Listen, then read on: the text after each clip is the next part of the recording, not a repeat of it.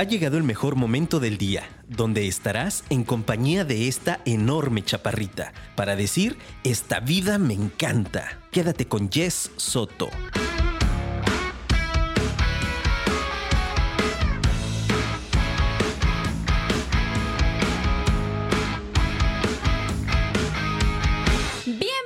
Mis queridos apasionados al episodio 122 de Esta vida me encanta. Y yo feliz, feliz porque hoy ha sido un día verdaderamente hermoso. Eh, tuve la oportunidad de pasar la tarde con mis papás. Hoy me chiquearon, me trajeron, me van a llevar. Me siento como la princesa de papá. Ay, entonces gracias a mis papás por, por hacerme el favor de estar el día de hoy aquí porque hoy no podía quedar mal y es que tengo un invitado de lujo. Si has venido siguiendo los episodios, en el episodio número 94, él estuvo con nosotros y nos platicó de un tema súper interesante en donde hablamos de eh, la relación de la obesidad con la psicología. Te recomiendo mucho que vayas y lo escuches. Y te voy a platicar un poquito, te voy a recordar un poquito de su perfil. Él es eh, maestro en psicoterapia cognitivo-conductual, es experto en atletas de alto rendimiento y tiene más de 17 años de experiencia. Y estoy muy contenta porque el día de hoy nos viene a platicar de un proyecto increíble. Y es que con toda esta formación y experiencia que ha tenido a lo largo de los años, logró plasmar en una obra literaria, literaria que podrá ser de gran ayuda, que ahorita nos va a contar cómo para quién pudiera ser dirigido el, libro tiene por título Fortalece tu mente para ganar. Y es un gusto y un placer para mí presentar el día de hoy a mi profesor Carlos Alberto Martín Mosqueda. Bienvenido, profesor. Hola, Jess, ¿qué tal? Buenas noches. Eh, buenas noches a quienes nos escuchan.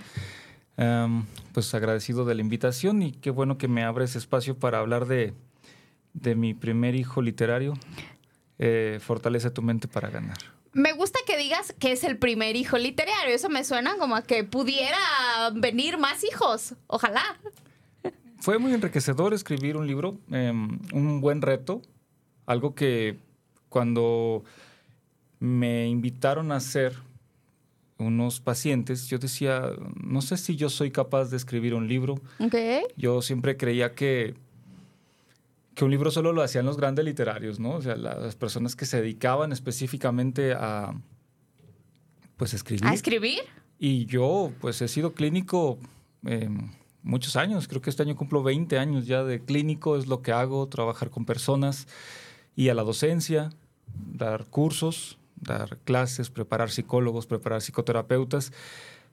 Y cuando yo leo los textos digo, wow, qué, bien lo hacen quienes escriben, qué bien nos comparten el conocimiento y, fue muy padre ver que yo también podía, ¿no? Que con sus esfuerzos, con sus atorones, como cualquier principiante, pero al final resultó y cuando yo leo alguna de las páginas digo, mira, yo escribí eso, sí, sí se pudo, mm, parece, que, parece como que me salió, ¿no? de que estos eh, pacientes, sí, es así, que como que lo impulsaran, ¿había surgido en ustedes esa inquietud? ¿Era algo que veía a futuro?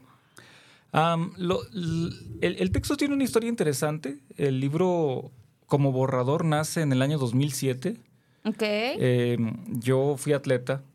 Eh, no sé si alguna vez te conté, le cuento a las personas que nos escuchen. Eh, yo, yo fui un atleta de alto rendimiento en mi etapa juvenil, representando a Jalisco, y pues siempre me quedé con esta espinita de, la parte deportiva, luego la vida me lleva por la psicología y descubro la psicología del deporte de manera azarosa. Y dije, ah, mira, qué interesante, ahí se combina mi profesión y mi pasión, ¿no? Que es eh, el deporte. Y cuando egreso, yo egreso en el año 2005, eh, en esos muchos momentos cuando uno va arrancando que no tiene mucho trabajo, me ponía a escribir y empecé a desarrollar unas ideas y resultó un, compendio de hojas con ejercicios para atletas que desde que egresé empezaba a trabajar con triatletas, con nadadores y con atletas de, atletismo específicamente y entonces pues quedó como borrador. En el año 2009 lo perfecciono, le pongo ahí unas imágenes pegadas de Google, ¿no? las pegaba y, y los imprimía en una impresora común y corriente, le sacaba copias en una papelería y así se los daba el compendio a mis, a mis atletas quienes asesoraba. Ok. Y luego, pues, el posgrado, el proyecto del instituto. Más experiencia, ¿no? Muchas cosas me dejaron ahí olvidado ese, ese manual que recobro hasta el año 2021, Wow. cuando dos pacientes poetas, una pareja, me escucharon hablar y me decían, oye, ¿por qué no escribes algo? Yo decía, ¿yo? Ustedes son los escritores, yo aquí soy el terapeuta. ¿no? Y me decían, no, no, tú escribe algo. Y yo decía, no sé, nada, eso no es problema, te enseñamos. Él, él- Miguel es, es un, ha- ha sido maestro de literatura, de escritura por 40 años, ¿no? Anja, mi editora, eh, a quien mando un saludo, eh, pues también es una poeta con más de no sé cuántos años, 12, 14 años escribiendo, y entonces ellos decían, bueno, si el problema es que no sabes, nosotros te podemos enseñar, la cosa es que sepas qué quieres decir. Y yo dije, bueno, ¿y por qué no retomar aquel proyecto olvidado del manualito de psicología del deporte? Y de ahí, de ahí se... Y de ahí parte. De ahí partió. Agarramos ese esqueleto, agarramos esas ideas y se fue puliendo, puliendo, puliendo. Y después de un año se logró eh, publicar. Qué maravilla, profesor. A ver, dice por ahí el título. eh, Fortalece tu mente para ganar. Manual de psicología del deporte para atletas juveniles. Es para psicólogos, es para atletas. ¿Para quién va dirigido? Mm, yo creía erróneamente que era para atletas. Ahora, después de medio año, creo que es para el que quiera leerlo. Porque al final eh, es un libro eh, que tiene ejercicios psicológicos que pueden ayudar a cualquier persona. Mm, La verdad es que a- hablar de regulación de emociones no es de atletas específicamente, hablar de visualizar no es de atletas específicamente, hablar de cómo saber plantearse objetivos, pues cualquier persona requiere. O sea, cómo plantear un objetivo, cómo generar una estrategia, cómo reponerse al fracaso, cómo lidiar con algo que le es difícil, como en el libro hablamos de una lesión, pero también podría ser algo, cualquier frustración que, que no te resulte un proyecto. Sí está pensado, mi, mi, mi perfil lector, el, uno desarrolla, que yo tampoco sabía que eso existía hasta que Perfil ellos lector. hasta, que me, hasta que me fueron enseñando. Es una chica de 16 años de preparatoria que yo tuve que pensar así como, ¿a quién le quiero hablar? ¿no? Ajá. Y entonces dije, bueno, a una persona de preparatoria que esté haciendo deporte, que quiera mejorar su rendimiento y que le quiero explicar en términos sencillos, en términos claros. Y eso es para quien fue desarrollado, para jóvenes que hagan deporte en cualquier modalidad. Pero después vi que otras personas empezaban a adquirir el, el libro, personas más grandes, adultos, eh, que decían, a mí también me está sirviendo. Luego por ahí tuvimos la oportunidad de presentarlos en, en algunas preparatorias y alumnos que no hacen deporte, maestras de, de- de grupo, me decían, es que esto también me sirve a mí porque muchos chicos requieren saber cómo lidiar con el temor, cómo lidiar con la ansiedad, La con- frustración. con la frustración. Claro. Entonces terminó siendo un texto que puede ser aprovechado por cualquier persona. Cualquiera que quiera echarse un clavado a aprender herramientas psicológicas en un lenguaje sumamente simplificado, le puede servir. Ok, me encanta eso porque aunque la intención era algo muy específica, creo que los argumentos principales que tiene el libro permite que para cualquier persona pueda ser de valor, ¿no? Así es. Ok. ¿Y cuál ha sido la, la expectativa que ha generado el libro una vez eh, publicado? Lo que esperaba. Digo, además esto de que ya nos platicó que se amplió muchísimo, ¿es lo que veía venir? Am, no, yo creí que, que iba a ser para deportistas y se, se acabó, ¿no? Yo dije, bueno, los atletas juveniles con los que sigo trabajando, eh, deportistas de alto rendimiento, van a venir y van a decir, oye, es tu libro, por favor, véndemelo y ya.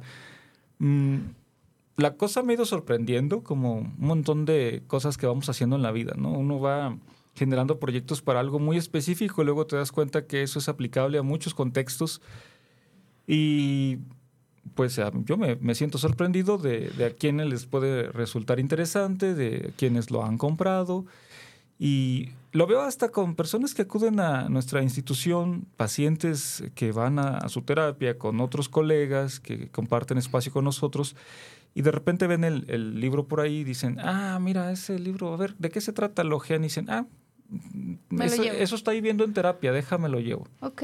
Como si están viendo, no sé, la reestructuración cognitiva o el parar pensamientos o um, solución de problemas, que son parte de las estrategias que vienen en el libro.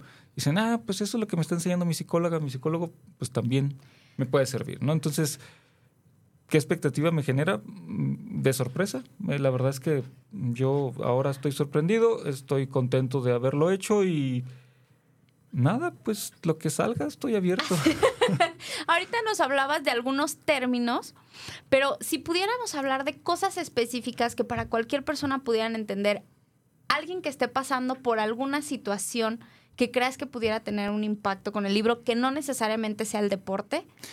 Sí, por ejemplo, si tienes un pensamiento que te está dando mucha lata, que no te lo puedes sacar de encima, que regularmente cuando nos dan lata pues tienen un contenido negativo, hay un capítulo de modificación de pensamientos. Ok. Entonces, mm, pues yo creo que eso le podría servir a cualquier persona.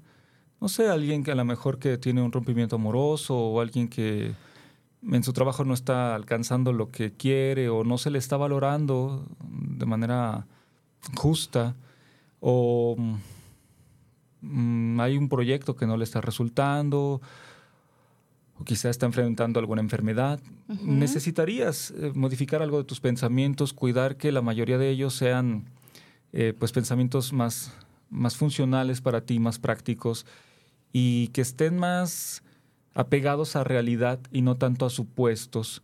Eso es algo de lo que intento ayudar con los ejercicios que vienen en el libro. El, libro tiene un, mm, un formato de manual, es, es decir, te va introduciendo en un tema con una lectura muy cortita y luego te pongo mm, de dos a tres ejercicios por tema, ¿no? En donde tú vas a ir llenando lo que necesites y luego al final remata cada uno de los capítulos con una serie de recomendaciones para que la estrategia se fortalezca y se quede aprendida.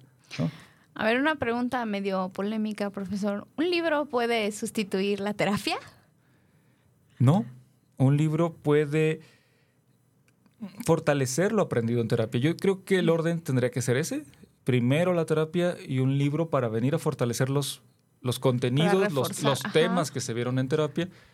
Eh, yo diría que cuando creemos que los libros pueden ser la terapia, podríamos caer en un grave error porque los libros están hechos para todos, para cuestiones generales, y la terapia es algo que se revisa de forma específica. El, psicólogo tendría que hacer un análisis de la situación específica de cada persona y hacer recomendaciones claras de esto es lo que tú necesitas. Entonces, a lo mejor cualquier texto, tú lo que tienes que hacer es llegar a decir, ah, el capítulo 3 y el 7 son los que yo necesito, porque es lo que aplica para mí, no necesito aventarme el libro completo.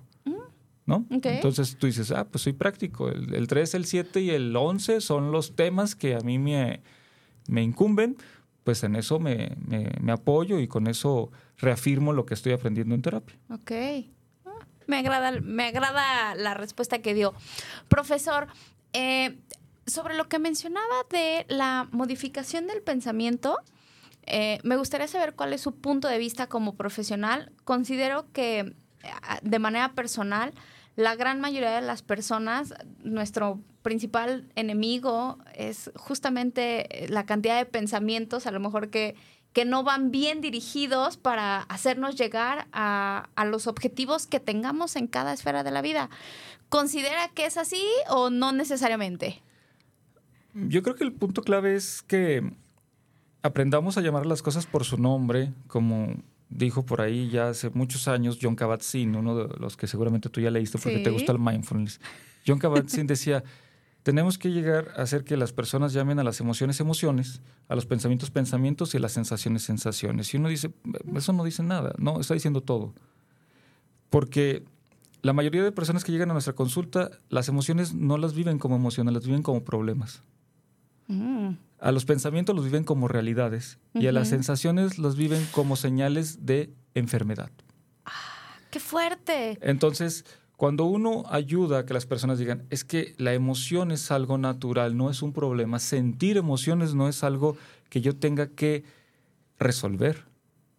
Porque los problemas se resuelven, pero las emociones no, las emociones se viven. Están. Están. Claro, y es como son. respirar. Si Ajá. quieres o no quieres, vas a respirar, ¿no? Entonces tú vas a sentir emociones independientemente de lo que tú aspires Claro. van a llegar, porque son naturales. Y los pensamientos, pues es el producto de, de un montón de, de esfuerzo, de un montón de ejercicio de, que hace tu cerebro De factores, sí. para resultar en un producto, y ese producto es el pensar. Pero el pensar es eso, un ejercicio de nuestro cerebro. No es una realidad. Entonces, si yo empiezo a decir, pensar es, un, es una idea, tener un pensamiento es algo que pasa en mi cabeza, lo puedo tratar como tal. Entonces, si yo digo, me van a secuestrar, yo digo, ah, mira, he pensado que me van a secuestrar, y empiezo a relacionarme con ese pensamiento como, es un pensamiento que dice vives. que me van a secuestrar. Pero no empiezo a actuar como si me están secuestrando, llamando a la policía, resguardándome en mi casa, comprando a lo mejor un arma, eh, contratando no guaruras queriendo salir. no queriendo salir, porque ahí es donde te vas a empezar a hacer bolas. Tú estás creyendo que te están secuestrando cuando solamente pensaste que te van a secuestrar. O un ejemplo muy clásico en jóvenes. Voy a terminar una relación, nunca más voy a poder ser feliz. Es un pensamiento. Pero lo viven como una es, una, realidad. es una idea. ¿Y qué empiezan a hacer?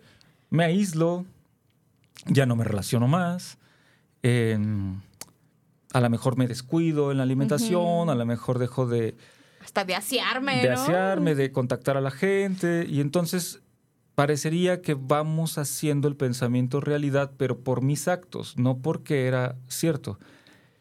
Sin embargo, los que somos más grandecitos sabemos que los rompimientos amorosos duelen, pero que luego te vas a volver a enamorar. y que luego vas a interesarte por más personas y va a ser...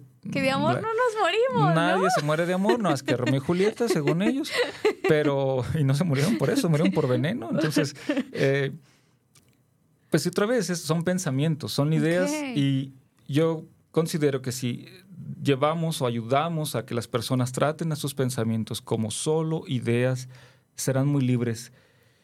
Y ah, desde ahí ya estás modificando. ¿Qué modificas? La manera de aproximarte a tus pensamientos, la manera de tratar a tus pensamientos, porque los dejas estar, los dejas llegar y los dejas pasar. No te peleas con ellos. Creo que esa sería la respuesta que puedo dar. ¿Qué respuesta tan poderosa acaba de dar?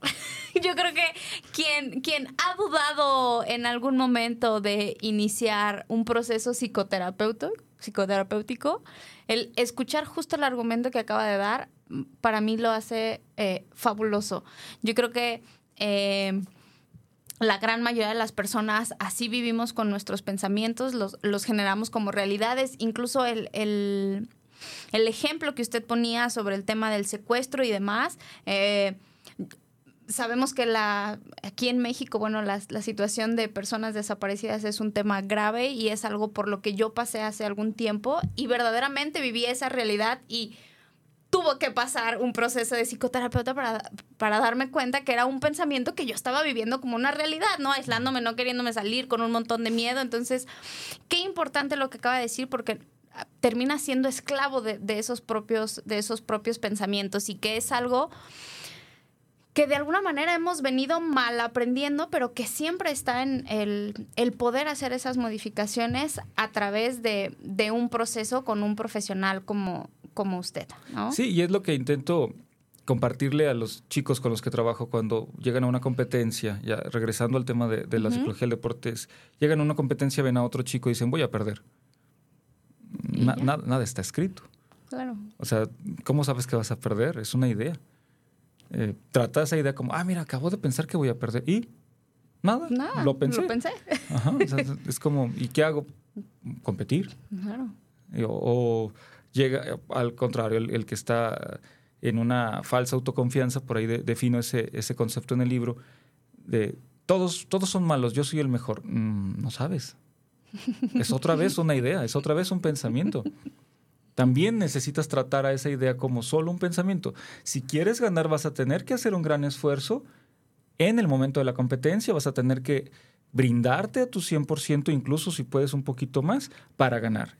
Solo así ganarás, no porque creas que eres el mejor, no porque minimices a los otros, ya perdieron, ¿no? Los otros ni enterados están de lo que tú estás pensando, ¿no?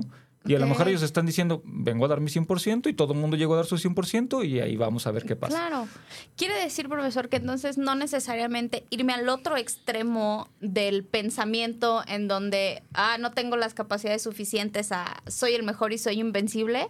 No, esa no es la idea. Esa no es la idea. No, no, la, la idea no es. Yo, yo le digo psicología folclórica. ¿No? No, no hay, que, no hay que hacer psicología de- de- del pueblo. No, no es como echarnos porras. La idea no es echarnos porras. La idea es vivir de una manera más científica, más racional. Eh, si yo tengo un pensamiento negativo, no lo, no lo paso a un pensamiento positivo. Lo, lo, lo, lo pongo a prueba y lo trato como pensamiento.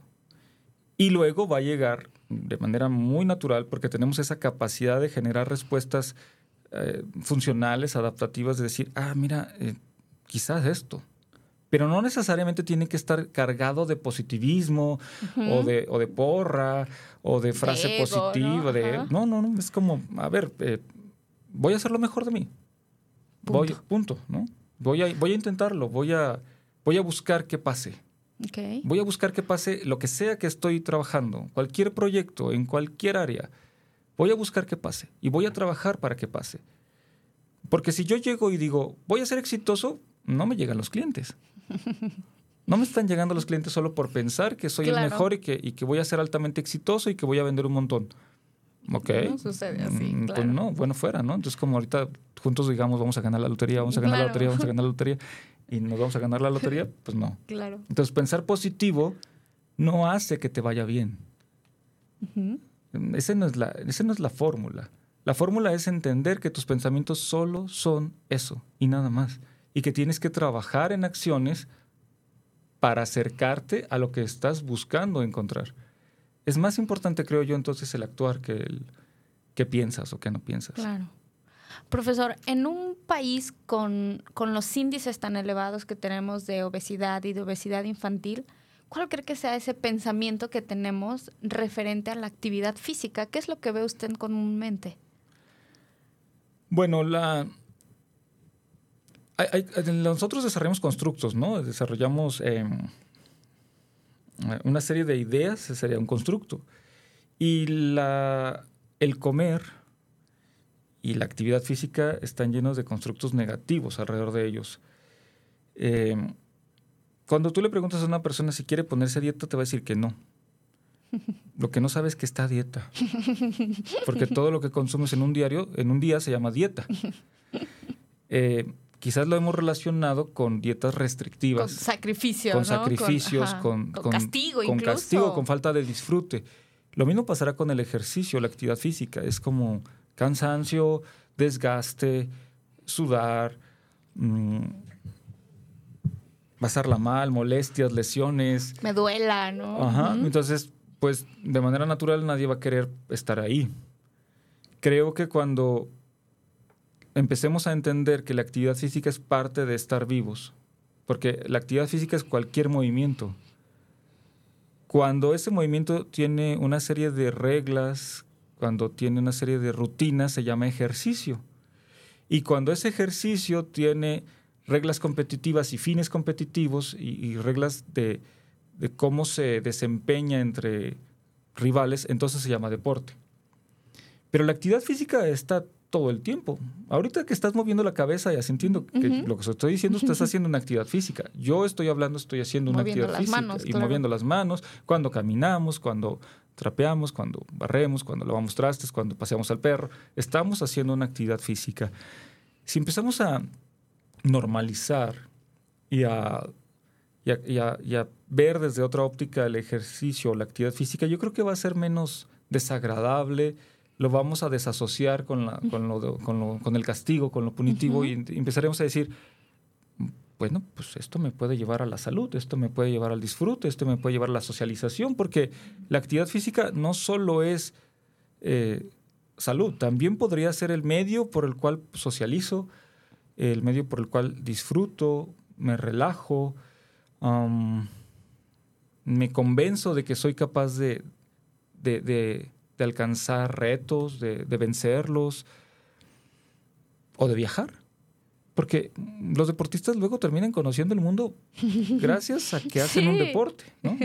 Por ejemplo, nuestra delegación actual que está en Salvador, El Salvador pues están conociendo un país centroamericano gracias a que son atletas de alto rendimiento y después vendrán los Panamericanos, creo que toca Chile y luego vendrán los Juegos Olímpicos de París 2024. Bueno, ya se conocieron otros países y ahí hay cultura, ahí hay conocer gente, ahí hay conocer gastronomía. Es un medio que te abre muchas puertas. La verdad creo que tiene más... Mentales, físicas, sociales, ¿no? De- por todos lados. Yo creo que te aporta más cosas buenas que el cansancio natural que te va a implicar moverte. ¿Y cómo podríamos empezar, no sé, papás que nos escuchen, cómo fomentarlo a los hijos, docentes que nos estén escuchando, el cómo trabajarlo en las escuelas? Yo hace poco escuchaba eh, sobre cómo la actividad física en primaria, secundaria y preparatoria eh, para las niñas específicamente incluso era menor a la clase, puesto que el enfoque que le daban en la docencia era como tan ligero que pues las niñas se ponían a hacer otras cosas o simplemente pues no traían el uniforme y entonces no hacían deporte y que vea como como un rechazo incluso a lo que usted mencionaba, ¿no? El sudar, el ensuciarme. eh, y, y no hay como esta conexión con el deporte. Y me, me parece a mí que si lo, lo hacemos desde edades muy tempranas, pues lo va a normalizar que conforme pase el tiempo, pues es algo que, tiene que tiene que estar dentro de tu agenda. ¿Qué podríamos hacer en esas áreas? Yo creo que entender el, el ejercicio como un medio y no como un fin. ¿Ok? Eh, creo que eh, el ejemplo que dices las niñas, ¿qué, qué puede ser importante para las niñas? ¿Qué es algo valioso para ellas? ¿Qué es algo que realmente les importa? Y, y acercarlas a eso. Porque la gente solo se mueve por lo que le importa. O sea, no, no haces algo si no te es relevante. Tú, tienes un programa de radio porque te gusta hablar, porque te gustan los medios. Si no, no lo harías. Em, igual yo supongo que sigo en esto de la clínica porque me gusta saberme un medio, un instrumento para que los demás eh, estén mejor. Entonces, esas niñas necesitan saber qué les es importante y que no se les obligue. Y entonces pensar si el ejercicio puede ser uno de tantos medios que les acerque a eso que es importante. Creo que así la gente no va a tener ni siquiera que ser convencida, porque tampoco se trata de convencer como de, mira que sí es bueno. Y menos a un adolescente, ¿no? Más bien es como de, oye, y si, eh, si haciendo ejercicio te acercas a esa figura que anhelas o, o entras al equipo manganito de voleibol a donde juega el muchacho que te gusta, yo creo que sí van a tener ganas de entrarle, ¿no? porque es algo que realmente les importa. O vas a poder eh, ir a competir contra las escuelas manganitas, contra el colegio tal, que a ti te gusta el reto, a ti te gusta competir, a ti te gusta ganar. El deporte puede ser un medio por el que puedes ganar. A, a la, a la mayoría de la gente le gusta ganar. Sí, claro. Casi a todos, ¿no? No sé si hay alguien que no le guste ganar, pero, Levanta la mano. ah. pero podrías también decir, bueno, y si usas este medio, ok. yo creo, eh, ese sería lo que me parece más importante, dejar de creer que hacer ejercicio es una meta y empezar a entender que hacer ejercicio es un medio que te acerca a metas, que realmente de forma natural te son relevantes y que ni siquiera te tenemos que hacer un coco wash para que lo hagas, porque lo vas a querer hacer de forma natural. Ok. ¿El ejemplo cree que influye? Digo, si a lo mejor en casa no lo veo y mis papás forzosamente me quieren mandar a clases de lo que sea. Sí influye, mas no es totalmente determinante. Yo creo que actualmente con tanta manera de acceder a información y a modelos a seguir, puedo no tener un modelo en casa, pero puedo tenerlo en la amistad, puedo Ujú. tenerlo en una no sé, profesor figura incluso, pública ajá. o en un profesor o en, um, ¿cómo se llama estos influencers? O sea, si no lo hacen en casa, no estoy mm, determinado a no hacerlo. Puedo buscar otros modelos que también yo quiera seguir. Eh, sí es mejor, definitivamente, que haya ciertas dinámicas activas saludables en casa.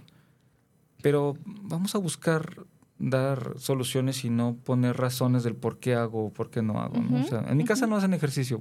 Ok, pues no hagan. yo, yo puedo hacerlo. ¿no? Claro. De- Tendría que ser entonces como algo completamente de, de convicción personal. Em, y de interés genuino. Creo que, insisto, eh, las personas solo hacemos aquello que realmente nos importa. Y la mayoría de personas tenemos cosas que nos importan. De hecho, no tener algo que te importe es visto como un, un signo de, de un problema grave, ¿no? Que de hecho en los clínicos nos prenden los focos. O sea, este paciente no tiene metas, este paciente no tiene, o esta persona no tiene eh, aspiraciones, no, no- no tiene algo que les Es una gran bandera roja. Sí, es una gran bandera roja. Tendríamos que ayudarlo a que descubra sobre qué quiere ir. Entonces, sí, es algo que cuando, cuando tienes algo a donde quieres ir, vas a buscar medios, vas a buscar cómo sí llegar. Ah, mencionaba usted sobre el ejercicio no es un fin, sino es un medio. ¿Qué le podría decir a las personas que piensan que, pues de todas maneras, de algo me voy a morir? Que es verdad. Tienen toda la razón. Eh, sí se van a morir, es la única cosa segura que tienen. Em, pero mientras no se mueren, ¿cómo quieren vivir? Ajá. A Claro. lo mejor el enfoque no es me voy a morir, a lo mejor el enfoque es mientras no me muera, ¿cómo voy a vivir? ¿Cómo voy a vivir? Claro. ¿Cómo quiero estar pasándola mientras no me muero? Entonces, dejas en paz la certeza de que te vas a morir y empiezas a concentrarte en el todos los demás días en los que no te vas a morir. Claro, es un gran punto. Y regresando al tema de las escuelas, ¿cómo considera usted que el sistema educativo en México está fomentando el amor y la disciplina por el deporte? Um, no lo sé exactamente contestar eso porque necesitaría estar dentro de la De academia. de la Academia de Cultura Física y Deportes. Mm, Así es que lo más honesto es decir, no, lo sé. sé. ¿Qué pienso que pasa? Eh, Podría decir que pienso que pasa, pero sería solo un pensamiento, ¿verdad? Como dijimos hace rato. Hablando de... Entonces, ¿qué pienso? Que mm, ha habido una serie de reformas que no han fomentado la actividad física, que se ha limitado el número de horas, que se ha enfocado más en las materias tradicionales como español y matemáticas. Ujú. Y hay muchos modelos educativos que incluso se benefician de el movimiento Ujú. Para que los niños aprendan, ¿no? Eh, a veces me ha tocado ver por ahí algunos documentales de, por ejemplo, el modelo finlandés, que es tan, tan famoso, donde los niños aprenden haciendo. Construyen una casa del árbol, eh, cultivan un huerto, eh, cocinan, y ahí aprenden de química, física, matemáticas, eh, Sí, hasta ingeniería, un ¿no? montón de cosas y dices, ¿y cómo lo hicieron? Haciendo, moviéndose. Entonces, ese niño, ese joven va a decir, yo aprendí un montón de cosas a través de mover mi cuerpo, a través de usarlo en beneficio del aprendizaje. Entonces, creo que así podríamos darle un, un enfoque distinto. ¿no? El- el- los mismos mo- eh, modelos de Montessori, que es a través de, de- también de esta no rigidez, de, acercar a la zona próxima de desarrollo, de, de- del, de- del uso de juego, pues también se están moviendo. También están diciendo, vamos a ser, vamos a ser activos. Entonces, podríamos quizá hacer un, un poco de revolución y dejar de pensar que los niños tienen que estar sentados en pupitres cinco o seis horas y empezar a hacer que, que alcancen mucho más beneficio a partir de, de usar el cuerpo. Claro, que tenga un papel un poco más protagónico, ¿no? Creo que el, el ver el cúmulo de beneficios que da podría impactar justamente en el resto de las, de las materias, ¿no? Y en un, en un mundo tan tecnologizado cada vez más, ¿cree que esto juegue en favor o en contra de la actividad física? Porque cada vez vemos menos niños jugando en la calle, menos niños practicando deporte, hablando de generalidades o no necesariamente. Mm, Yo no creo que necesariamente la tecnología sea un, un enemigo de la actividad física, porque yo al gimnasio que voy está lleno de máquinas. hay caminadoras, hay escaladoras, hay, Hay eh, pantallas, ¿no? elípticas. Incluso, claro. Son máquinas, es tecnología que se usan en favor del movimiento. Incluso a- ahora hay algunas, en, en el gimnasio que actualmente voy, ah, recién llevaron unas máquinas eh, muy adelantadas que, que trabajan, ya no es trabajar por medio del peso, de levantar eh, mancuernas o barras, sino es a través de poleas de- con resistencia. Ajá. Entonces, digo, también se puede usar la tecnología en favor de, de- de la salud. Entonces creo que si caemos en generalizaciones vamos a caer en un sesgo Y vamos a ser trágicos a lo mejor. y vamos a empezar a satanizar y, y vamos a tener pan con lo mismo, ¿no? O sea, es como de, vamos a decir que no hay que pensar de esta forma, pero luego caemos en la rigidez de pensar que la tecnología es negativa para la salud. Pues no nos movimos mucho, solo le cambiamos de, de tema, ¿no? Creo que eso es. Y como lo que pasaba con la televisión, que decíamos que bueno, el, el contenido que había en la televisión era pura basura y ellos lo dominaban, pero luego llega el internet en donde uno tiene la capacidad de elegir y seguimos viendo prácticamente el mismo contenido, ¿no? Ya, ya ahí no hay una programación que nos obligue, entre comillas, a ver contenido que, que no sume a lo mejor, ¿no? Y creo que eso es un gran ejemplo, que la tecnología va a estar, tú le puedes dar un buen uso o, o un mal uso, ¿no?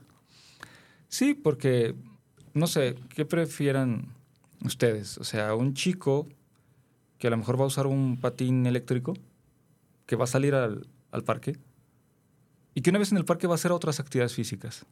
Aunque tiene un patín eléctrico que no está haciendo un, un ejercicio directo, terminará involucrado indirectamente en otra actividad física. Ok. Yo usaría el patín eléctrico como un medio para sacarlo al jardín, para sacarlo al parque. O una bicicleta eléctrica, que no está pedaleando, no está teniendo un gasto energético ahí. Igual, lo conecta con el mundo. Y eso me parece mejor que, que no tenerlo. Que na- claro. Entonces creo que otra vez iríamos como flexibilizándonos y buscando las formas de llegar al, al mismo punto, ¿no? Claro, Y que disfruten, porque hacer una actividad que no implica disfrute es, es garantía de que la vas a dejar. Ese quizás sea el, el problema más grande de cuando las personas se obligan a hacer ejercicio. Eh, lo están haciendo desde la obligación. Nadie se queda en lo obligado. Necesitas conectarlo con, con el disfrute, con el placer, con el bienestar. Si lo conectas con eso, te vas a quedar. Ok. ¿Y, ¿Y qué recomienda para aquellas personas que han probado a lo mejor, no sé, un gimnasio, ir a correr y, y no les gusta? que no vayan. Que vuelvan a buscar, que salgan a otra actividad. Y si van a terminar en un grupo de gente que baila salsa, vayan a la salsa. Claro. Sigue siendo actividad física, sigue siendo algo saludable, los vuelve a conectar y ahí se van a quedar mucho más tiempo, quizás ya de manera habitual. Pero si no te gusta el gimnasio, no vayas al gimnasio. Si no te gusta, a mí no me gusta nadar, por ejemplo. A mí me gusta correr. Yo no voy a ir a la natación. Por más que me digan que es el deporte más completo, por más que yo sea psicólogo del deporte, no me gusta nadar. ¿Para qué me obligo? Ok. Voy a estar batallando con el cloro, voy a estar batallando con sentirme mojado, con tener frío. No me gusta esa sensación, pero sí me gusta pisar en la tierra, Una pista. en una pista de atletismo. Me gusta ponerme los spikes. Me gusta usar una arrancadera. Me gusta el, el sonido del disparo cuando uno hace la, la competición. Ahí es mi lugar. Así es que es cuestión de que busques dónde te sientes cómodo, cómoda, y ahí te quedes. Ok, ahora pongamos otro supuesto. Ah, sí me gusta correr, pero la mayoría de las veces llego tan cansado del trabajo que ya no quiero hacerlo, aunque sí me gusta. Que creo que eso es algo que también pasa muy comúnmente. A lo mejor encontramos algo en donde sí, pero todo lo que hay alrededor de mi día, mis hijos, el tráfico, etcétera, ah, ¿qué pasa con esa disciplina? Am, volveríamos a tener un enfoque negativo de la disciplina. ¿Ok? Porque si creemos que la disciplina es hacerlo a pesar de, mm, vamos a hacerlo algunas veces, pero no de forma constante. Ajá. ¿Qué tal que, digamos, hazlo cuando puedas, como un principio? Hazlo el domingo. Hay muchos corredores de fin de semana Sí. que se van a un parque, un, a, la A la vía barranca, a la vía recreativa. recreativa, se suben a una bicicleta o le dan al, al running. Yo creo que eso viene mejor, porque se sienten libres, no están carrereados, no están con presiones, no, no es a fuerzas de, a pesar de tener eh, cansancio del trabajo, tengo que ir a hacer ejercicio. Yo diría, ve cuando puedes. Y de manera natural, cuando tú te involucras en una actividad que encuentras placentera, vas a buscar hacerlo más, ¿no? Em, tú conoces a, a Marifer Vera. Sí. Ella, ella dice, la escuchaban alguna vez que decía, la- la- la- le preguntaban sobre el problema en las parejas con su actividad sexual y decía, Ujú. "Mm, la, cosa es que tengan una vez vida sexual y que, y que el encuentro sea agradable, porque eso va a hacer que después Se quieran tener otro encuentro agradable y luego otro y entonces cuando menos lo piensen ya están con una vida sexual más activa. En vez de decir, tenemos que hacerlo porque toca y es viernes y ni modo. Aunque no y tenga- además estoy fértil, ¿no? Y es eh, ahorita, y- ¿no? Y, toca porque es viernes y hay que hacerlo porque así nos dejaron en terapia, ¿no? Pasar lo mismo con el ejercicio. Es como, si, tan, si de verdad te gusta, lo haces una ocasión, disfrutas y vas a querer hacerlo la siguiente semana, otra vez el domingo. Y quizá después dices, también el sábado, el sábado y el domingo. Y te gustó tanto y te sentiste tan bien que luego vas a decir, bueno, también el miércoles. Y entonces es el miércoles, el sábado y el domingo. Y ya está. Y se estás, empieza a dar un Estás ciclo haciendo sano, tres claro. días a la semana y eso está bien. Tampoco queremos que hagas diario porque cuando te pones esas exigencias de tiene que ser diario, vas a fallar. Y cuando fallas, te vas a recriminar. Y si te recriminas, lo vuelves a asociar con algo que no te está llevando al placer, al bienestar, y lo vas a querer dejar porque no quieres confirmar que estás falle y falle. Ujú. Ahí hay algunos puntitos ahí medios finos con nuestra psique que podríamos empezar a trabajar. Son principios explicados de, desde siempre. La gente hace cosas por reforzamiento, no por castigo. Apliquémoslo. Eso está en todos lados. Claro.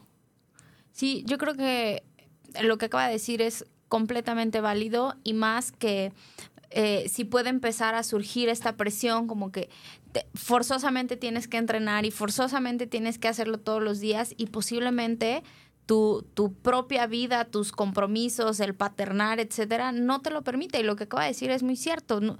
El, el hacer deporte no significa que sea todo o nada, ¿no? Y entonces ahora tienes que ir todos los días y toda la semana y sacrificar toda tu vida social porque tienes que cuidar tu cuerpo, ¿no? Sino encontrar este equilibrio y, y, y darte esa oportunidad de, si estás cansado, es no. ¿no? Yo, yo, el, el ejemplo más latente de este momento soy yo mismo. Hoy me tocaba nacer 5 kilómetros y no lo hice. No quise. Decidí no hacerlo porque dormí muy tarde y porque hoy tenía siete consultas agendadas. Ok. Y dije, "Mm, voy a estar demasiado cansado para las... De por sí no dormí bien, más Siete entrenar y luego llegar a querer dar siete consultas y luego tengo la, La cita en el radio. Dije, voy a llegar dormidísimo a la entrevista. Bueno, yo pensaba, voy a llegar dormidísimo a la, a la cita de las cuatro, ¿no? y decidí no levantarme. Ok. Y, Y eso está bien. y, y si yo digo, yo, yo estoy preparándome para una competencia. Ok. Yo, yo realmente estoy buscando ser un atleta de rendimiento, ya no de alto rendimiento, pero de rendimiento a mi nivel, a- en, en mi edad. Estoy por competir en el Campeonato Nacional Máster de Atletismo. Wow.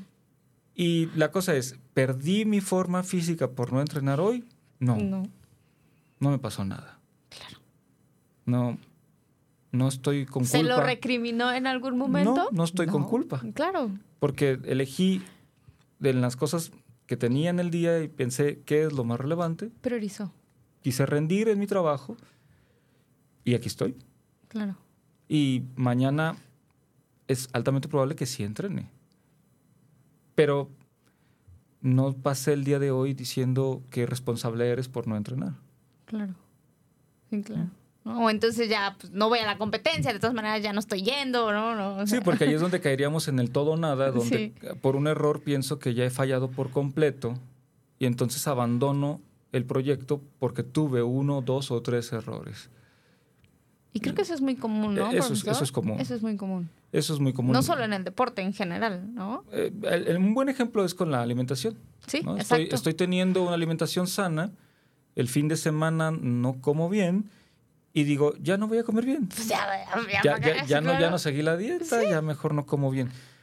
¿Por qué no decir, "Ve- el lunes lo hago bien? Sí, claro. O lo hago pegado a lo que me recomendó el nutriólogo, Sí, lejos claro. de bien o mal, ¿no? Para salirnos de esos juicios de valor. Lo hago pegado al plan de alimentación. Claro.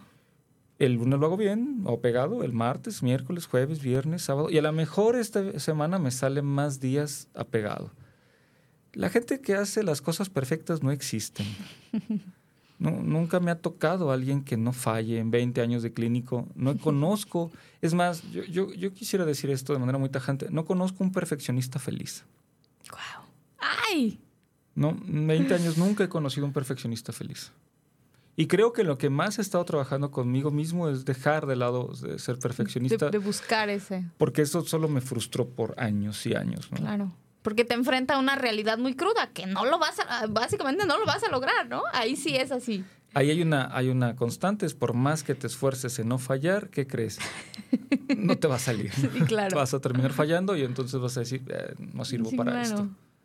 Qué interesante lo que nos está compartiendo, profesor, porque creo que en, en su obra literaria, eh, cualquier persona que tenga objetivos o que no tenga y, y entienda la importancia de tener, el tener un manual así de entrenamiento que me permita tener un acompañamiento sólido va a ser de gran ayuda y más si además lo estoy este, llevando en conjunto con un proceso de, psicoterapia, ¿no? Y creo que si no, digo, usted ya decía que lo ideal era como a lo mejor en conjunto, pero también considero yo, no sé usted qué piense, que puede ser como un buen aliciente para iniciar terapia. A lo mejor empecé por el libro y después de, de, eh, evaluar y de poner en práctica algunos ejercicios, pues esos me llevan a, a, a un proceso, ¿no?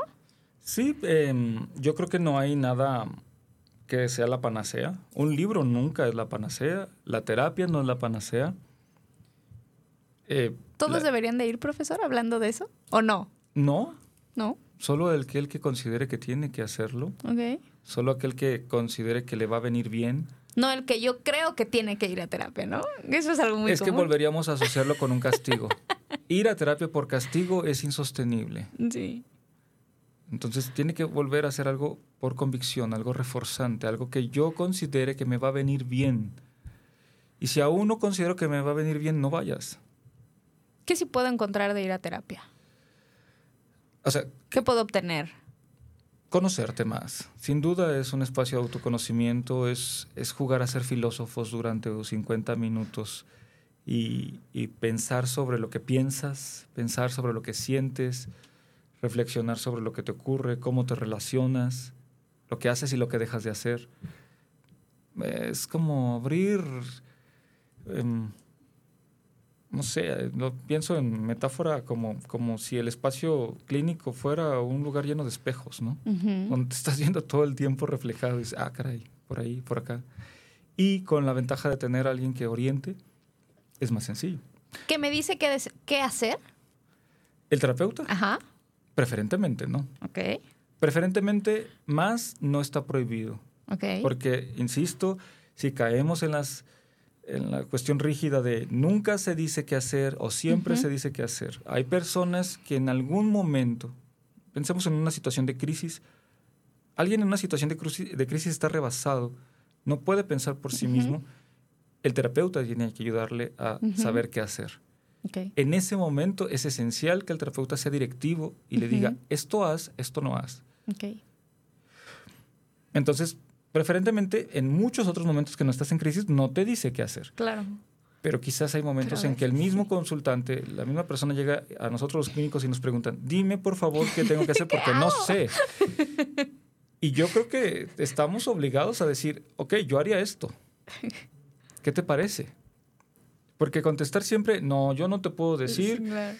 Ah, no sé, a lo mejor el consultante se va más frustrado diciendo, nunca me dan una respuesta. Sí, claro. Llego con, me voy con más dudas a lo mejor, ¿no? A veces habrá que irse con dudas, pero no todas las veces. Claro. Ok. A veces se requiere ir con respuestas, con orientaciones directas. Porque a veces es necesario que, que alguien más piense sobre lo que me está pasando y me oriente porque yo estoy tan ensimismado en mis propias emociones, en mi propio problema, que no logro ver luz. Y si alguien me dice, mira, como que por allá se ve un resquicio, dale por ahí. Oye, qué bien, déjale, doy a ver si salgo, Respiro, ¿no? Claro. Me encanta, profesor. Qué interesante todo lo que nos ha compartido. Por aquí nos preguntan, suena muy interesante el libro, pero no han mencionado dónde se puede comprar. Golazo, por favor. Hay tres opciones. Eh, la primera opción es, em, bueno, no es que sea primera, segunda, tercera en importancia, sino mencionaré las tres maneras. hay, hay, hay, espacios eh, físicos que pueden encontrar en mi Instagram, psicoatleta.mx. Ahí en mi biolink están los espacios donde se está vendiendo. Se vende en el Instituto Jalisciense de Psicoterapia Cognitivo-Conductual, se vende en una clínica de rehabilitación que se llama Fisio Clinic, eh, o no recuerdo el nombre, que me disculpen, eh, con mi nutrióloga china. Ahí están las direcciones, ahí están los lugares. Esa es la opción número uno. La opción dos es en las librerías Gonville. Ok. Que eso está muy fácil, ¿no? De acceder por la gran cantidad de ubicaciones que tienen. Y la, opción más barata es en los espacios físicos que dije. Los primeros. Los primeros, porque ahí no hay comisiones. Intervenir. Entonces, eh, si entran, insisto, al, Instagram de psicoatleta.mx, ahí está en el Biolink, está los lugares y ahí tiene un costo menor. Hay un costo poquito más elevado en, en Gonville. la verdad es que es un libro muy económico. Librerías Gonville pueden hacerlo en, en toda la ciudad. Y la tercera opción es Amazon. Okay. Está el libro eh, virtual, todavía más barato. Este, y se vende exclusivamente ahí en, Amazon. Esas son las opciones para poder adquirir el libro. ¿Está en proyecto el que exista el audiolibro, profesor? No, no está en proyecto que exista el audiolibro. Está en proyecto que escriba un segundo libro eh, que se, se trataría de historias reales, de personas reales. Ajá que sí se frustran, que sí fracasan, que, que sí les duele, que sí pasan por cosas complicadas. Yo lo pienso como un libro de antiayuda, lejos de dar de consejos y frases positivas y frases matonas y porras. Sería como de, mira, esto es lo que le pasa a las personas reales y, y te lo compartimos y quizá por ahí te identificas con alguien y quizá leer su historia te ayuda a saber cómo le hizo a otra persona y como decía hace rato, a lo mejor te da un resquicio, te da un poquito de luz y tú dices, quizá por ahí yo también le puedo intentar. Ok. No son reglas, no son leyes, pero a veces sirve escuchar a otros o leer a otros y saber que, cómo, cómo otros se ayudaron, ¿no? Bien. Antes de cerrar, profesor, me gustaría que cerráramos con algún comentario que nos quisiera hacer en referencia al libro, alguna cita o algo relacionado. Pero antes de eso, seguramente habrá muchos interesados que quieran acudir con usted. Sé que es muy complicado por su agenda, pero tiene algo que nos puede ayudar. Platíquenos un poquito del instituto. Bueno, em, yo tengo la fortuna y desfortuna de tener mucho trabajo. Entonces, espacios que yo pueda ofrecer no tengo. Ok. Eh, pero yo formo parte de los directivos del Instituto Jalisciense de Psicoterapia Cognitivo-Conductual en el cual hay un IJPCC, lo pueden encontrar en redes, IJPCC, en Instagram, en Facebook. Creo que también estamos en Twitter. Em, en la página ijpcc.com pueden encontrar los servicios que, tenemos. Tenemos un grupo de, clínicos que están formados en, el mismo modelo terapéutico, que pueden ofrecer el, mismo servicio que yo, eh, y podrían beneficiarse de, de, su trabajo. ¿no? Entonces ahí en, en, el instituto... ¿Es un lugar para atletas, profesor? Es un lugar para cualquier persona que quiera atenderse. Atletas, eh, mamás de casa, estudiantes, parejas, adolescentes. Tenemos servicios para todas las edades. Hay algunas compañeras que hacen la psicoterapia infantil, otros que hacen la psicoterapia de adolescentes y luego muchos más que hacen para adultos y por ahí creo que hay unos más de parejas. Eh, así es que cualquier persona podría acudir. Y los atletas, pues con un servidor, porque ahí sí es donde yo le entraría, que es muy distinto, porque con el atleta no es un proceso de terapia, es sino es un entrenamiento psicológico. Ok. Eh, habría que diferenciar entre esas dos cuestiones. ¿no? El entrenamiento psicológico es, es entrenarte en herramientas para que potencialices tu rendimiento deportivo y la psicoterapia es un acompañamiento para que resuelvas cuestiones problemáticas. Y el atleta no necesariamente, el deportista no necesariamente tiene un problema, simplemente quiere que le vaya mejor Potenciar, en su rendimiento deportivo. ¿Cómo llegan los atletas con usted, profesor? ¿Referenciados o el propio atleta busca este tipo de herramientas? Casi siempre es recomendación. Em, ya con algunos añitos, pues un atleta que fue conmigo empieza a ganar, empieza a ganar las medallas, eh, empieza a tener clasificaciones a eventos internacionales y los compañeros le preguntan con quién vas y entonces mencionan mi nombre y de ahí empiezan a llegar. Hay algunos equipos con los que trabajo directamente, eh, algunos equipos de triatlón, un equipo de natación. Ahorita estoy disfrutando muchísimo el trabajo con esos niños, un equipo de Comú de Tlajomulco de natación. Eh, me encanta trabajar con esos chamacos. Cada que llego me presumen sus logros, eh, cada vez más contentos. Siempre cargan su manualito a todos lados y me encanta que lo tengan rayado y roto de la portada, porque eso a mí me dice que lo están usando. Eh, y, y- y, ah, estoy disfrutando bastante ir para allá, para, para ese espacio, para ese municipio. Y ver que hay niños de 10 o 11 años que se pueden beneficiar de algo que, que yo plasmé en, en el texto, pues para mí es el mejor pago de todos. ¿no? Definitivamente.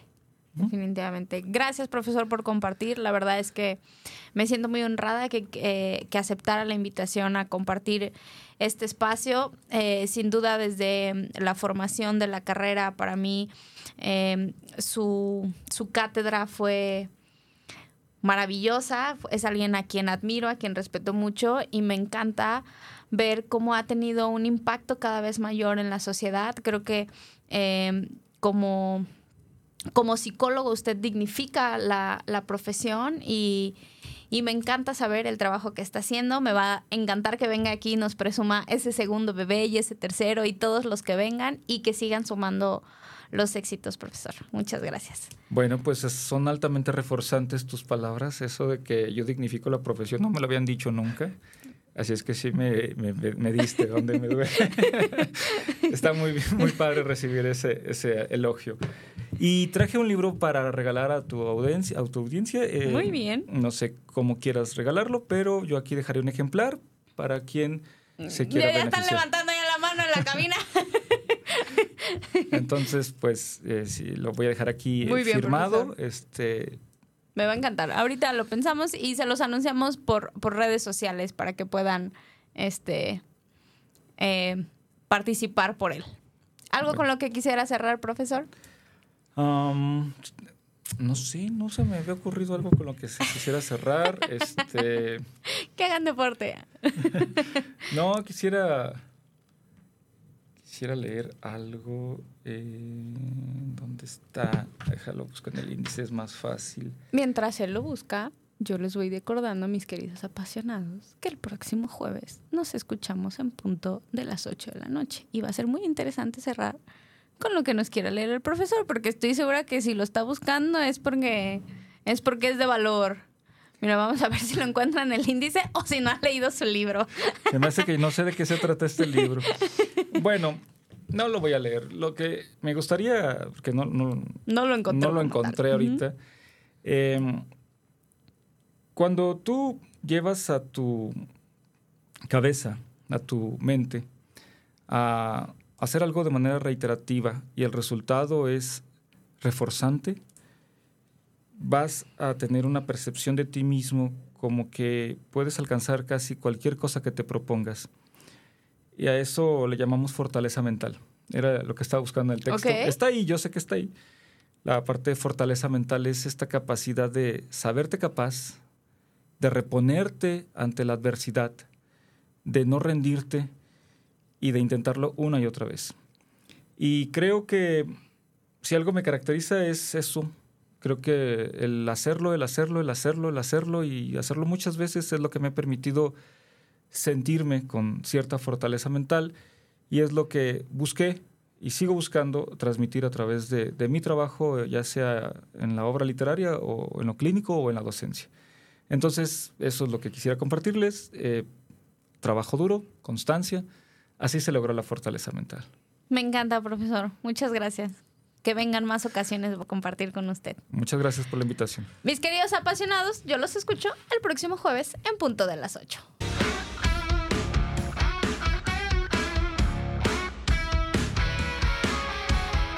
Sin duda este fue un súper episodio. Recuerda que tienes una cita con Jess Soto el próximo jueves en punto de las 8 de la noche.